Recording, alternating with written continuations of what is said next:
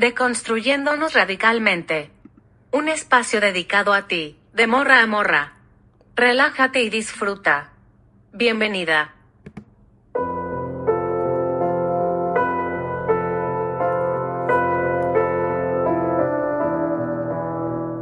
Hola chicas, ¿cómo han estado? Espero que bien, porque ha pasado un buen rato desde que no subía podcast, perdón tuve algunos trabajos, proyectos y pendientes atrasados y aunque aún no termino con estos pendientes, quise traerles un nuevo podcast porque ya tenía la necesidad de hacerlo y hablar de algo interesante.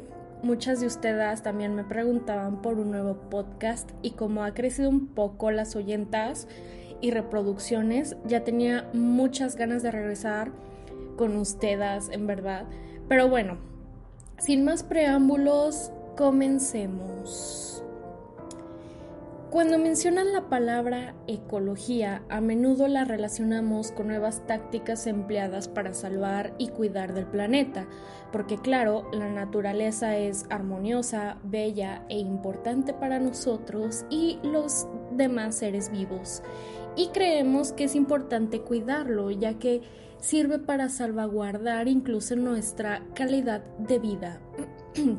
El ser humano siempre se ha preguntado cuál es la mejor forma de vivir.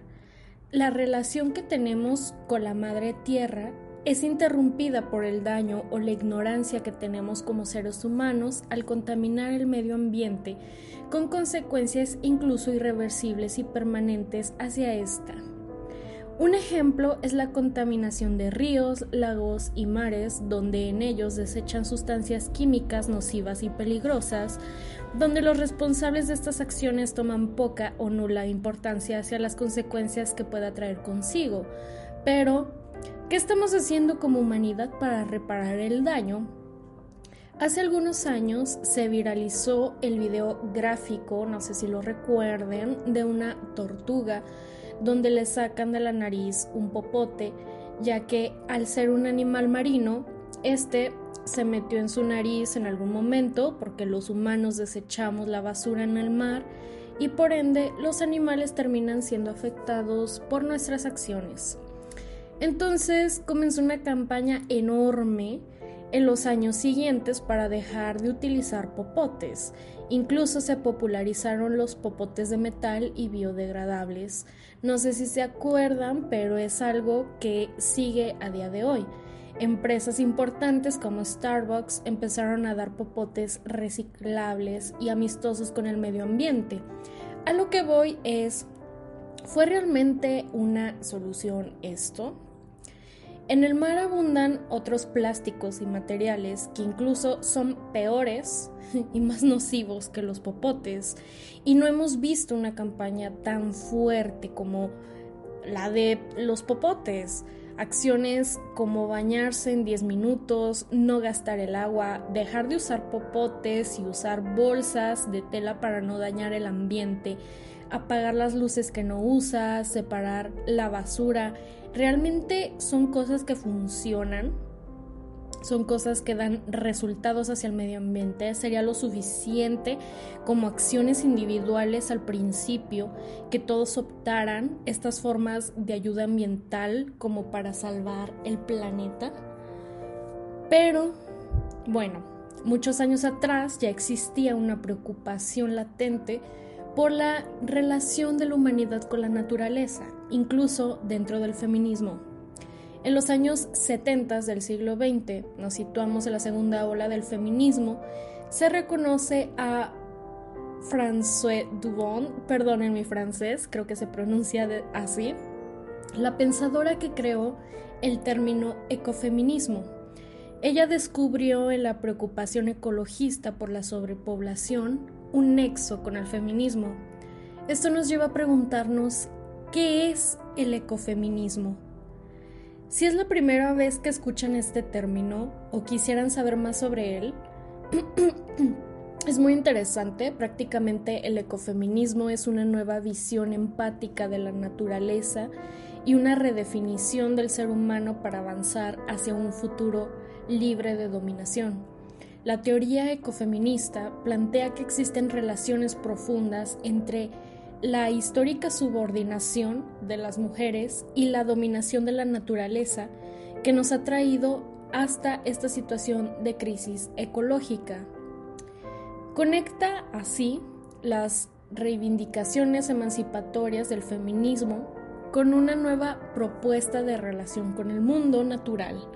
Entonces, existe una reivindicación y participación de la mujer en el sector ambientalista para el desarrollo sostenible de la mano con temas feministas. Se cree que el tema y el cuerpo de las mujeres es territorio de conquista de los hombres. Así denuncian y proclaman su autonomía junto con la naturaleza. Recordemos el boom que hubo sobre la copa menstrual en años anteriores. Este es un gran ejemplo de ecofeminismo aplicado, porque por un lado se buscaba acabar con el estigma de la menstruación y por el otro normalizar el uso de opciones amigables con el medio ambiente. ¿Es el ecofeminismo la respuesta a la emergencia global de contaminación mundial que tenemos? El ecofeminismo ha ido evolucionando, no siempre ha sido de una manera, y reescribiéndose para tomar diversas partes de la lucha ambientalista y también el reconocimiento de los derechos civiles, jurídicos, sociales, culturales y económicos en las mujeres. Algunas pensadoras creen que el ecofeminismo se debería de considerar como algo pluralista y holista, es decir, desconfía de las normas éticas abstractas y universales. Entonces vería al ser humano como una parte esencial de la comunidad social y del ecosistema el cual vive, rescatando un verdadero compromiso de acciones con fin de salvar el medio ambiente, llegando a una postura de profunda transformación, sustituyendo las fórmulas de opresión, imposición y aprobación, superando las visiones antropocéntricas y androcentristas principalmente. El ecofeminismo se divide en algunas ramas según su historia, y una de estas es el feminismo antiespecista. A lo mejor muchas de ustedes ya han escuchado este término como he definido anteriormente en otro podcast, para ser feminista antiespecista es un requisito fundamental ser vegana y algunas opinan que el feminismo antiespecista va dentro de la interseccionalidad, que a su vez es una herramienta del feminismo radical. Frases como ni oprimidas ni opresoras, patriarcado es comer animales, ninguna hembra será libre hasta que todas lo seamos, son algunos ejemplos que se repiten dentro de esta ideología que vela por defender a todas las hembras de este planeta, lejos de la explotación que el hombre ha empleado en el cuerpo de las hembras. Como el hecho de que las vacas sean utilizadas únicamente con propósitos de explotación láctea y reproductiva, o el caso de las gallinas que pasan de ser individuos con emociones e inteligencia a simples ponedoras de huevos hasta su muerte. También lo que intenta el feminismo antiespecista es abolir los estereotipos de género, porque lo cree necesario para alcanzar una cultura de la sustentabilidad en cuanto a la repartición de tareas y la forma en la que nos educan. No se trata de caer en esencialismos ni en un discurso de elogio que haga de las mujeres las abnegadas salvadoras del ecosistema, sino de reconocer como sumamente valiosas las capacidades y actitudes de la empatía y el cuidado atento, enseñarlas desde la infancia también a los varones y aplicarlas más allá de nuestra especie, a los animales esclavizados y exterminados a una escala sin precedentes, y a la Tierra en su conjunto posiblemente sea una respuesta a esta crisis ambiental y patriarcal en la que vivimos. Otro ejemplo de ecofeminismo fueron las mujeres Chipko en India, quienes a los años 70 este grupo eh, de mujeres abrazaron a los árboles de los bosques de los Himalayas indios. Ellas eh, pretendían defender a los árboles de las prácticas forestales de una empresa privada, prácticamente, ah, y al frente de esta organización estaba Bandana Shiva. Ella es una filósofa y física nuclear.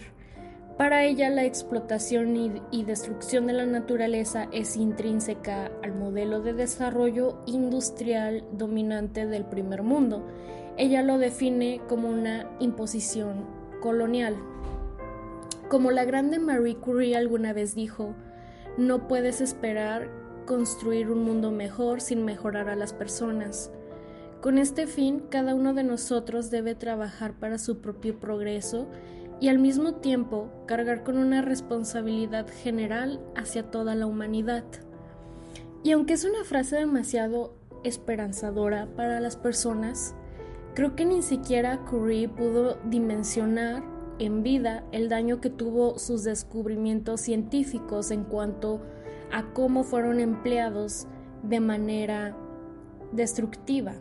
Nada de estas pequeñas acciones, creo yo, puede asegurar la salvación y la preservación de la naturaleza, en mi opinión. El ser humano trata de salvarse a sí mismo, no a la naturaleza.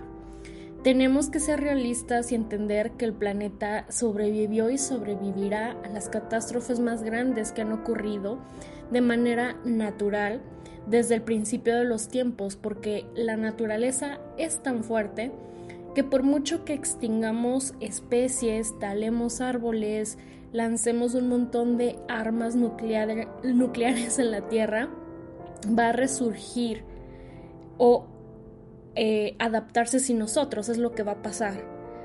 Las acciones ecológicas que estamos tomando no son para el planeta, ojo, son para nuestra propia preservación. No me malentiendan, por supuesto que ver un video de una tortuga sufriendo es completamente inhumano y cruel. Estoy completamente en contra de la tala de árboles. Soy vegana porque amo a los animales.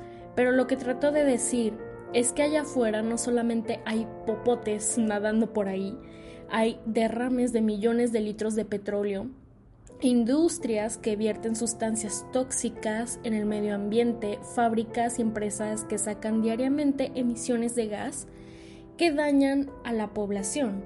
Y lo verdaderamente escalofriante es que no vamos a poder salvarnos, ni siquiera a nosotros mismos en un futuro. Acciones como ahorrar el agua en la ducha o lavando los trastes, usar bolsas de tela, apagar la luz, etc. Son acciones completamente inútiles y poco realistas a comparación de lo que las industrias eh, hacen diariamente. A lo mejor es muy fuerte lo que estoy diciendo, pero no digo que ya por eso se deba de tomar una postura nihilista sobre nuestras acciones ambientales y que nada vale la pena si de todas formas vamos a morir. Pero creo que la campaña ecológica tiene mal enfocada la concientización y el cómo nos ha vendido la idea de cierra la llave cuando no la uses, gota a gota, el agua se agota, ¿saben? Ese tipo de cosas.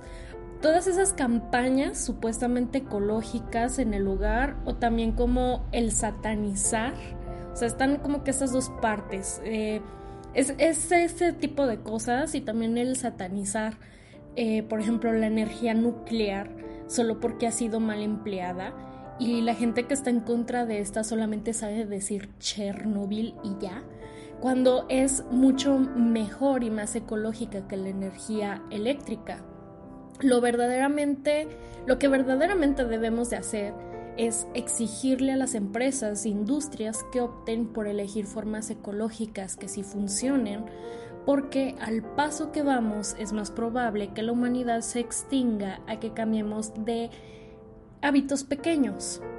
Lo ideal sería que la industria cárnica desapareciera, que la industria de la leche también desaparezca e ir desarrollando alternativas sustentables, tanto a modo industrial como poblacional.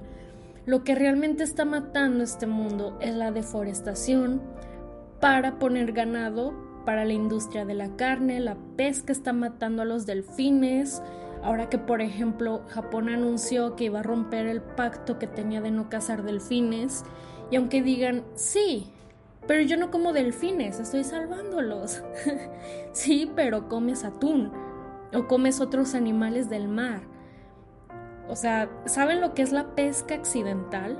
Es cuando un barco pesquero, por ejemplo, de atún va a lanzar sus redes, no nada más recoge atún, recogen tortugas, delfines, tiburones. La pesca accidental es lo que está extinguiendo a los tiburones en realidad, entre otras cosas, claro, pero principalmente es por este tipo de accidentes. Pero cada día, por ser vegana, yo voy a empezar con mis cosas sobre veganismo, pero cada día un vegano salva 5.000 litros de agua, 20 kilos de grano, 2 millones 787 mil 91 de metros cuadrados de bosque selva, 10 kilos de CO2 la vida de un animal.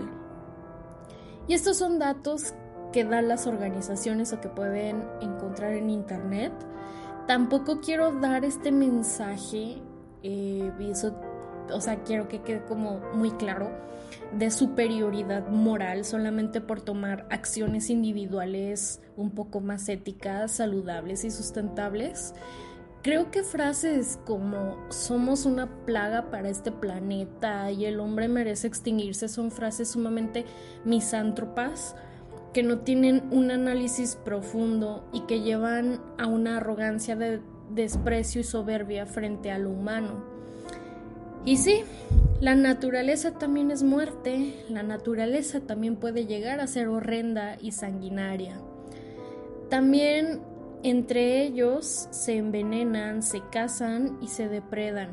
No es como si gracias a nuestra extinción en el mundo las cosas fuesen a pintar mejor para ellos recordemos lo que les pasó a los dinosaurios. Se extinguieron por un meteorito. Es decir, creo que juzgar a la naturaleza con puntos de vista humanos de es bueno, es malo, no es lo más adecuado, porque la naturaleza es lo que es, no es buena ni es mala, simplemente cumple una función biológica en este planeta. No es como si por tomar este tipo de posturas ecologistas fueran a desaparecer mágicamente los terremotos, inundaciones, pandemias, desastres naturales que arrasan con poblaciones completas, sino que dan una respuesta a las necesidades inmediatas ambientales. Considero que el ecofeminismo recogió en su época muchas preocupaciones eh, de su entorno que existía y creo que también al ser algo que está en continuo cambio y transformación porque los tiempos cambian, le dan una ventaja significativa de adaptación, al menos en ese sentido. Frente a la globalización neoliberal, el ecofeminismo crítico reivindica la ecojusticia y sororidad. Es decir, se practican valores importantes y trascendentales los problemas ecológicos y sociales de nuestro tiempo exigen el análisis y la denuncia de los intereses económicos implicados en la devastación medioambiental. Entonces, a todo esto, ¿sirve el ecofeminismo? Eso es algo que les dejo a su criterio y dependerá de cómo cada una milite su feminismo. Creo que todas podemos escoger llevar una vida más sustentable que puede hacernos sentir que estamos éticamente bien. Y bueno, eso ha sido todo. Muchísimas gracias por escucharme. Eh, quiero mandarle saludos antes de irme a Marifer López, Carly Sainz, Leslie Soto, Corazón de Luna As, Bren, eh, Nanu y a Draco. Muchas gracias chicas, en verdad muchas gracias por escucharme y nos escuchamos también en el siguiente podcast. Adiós.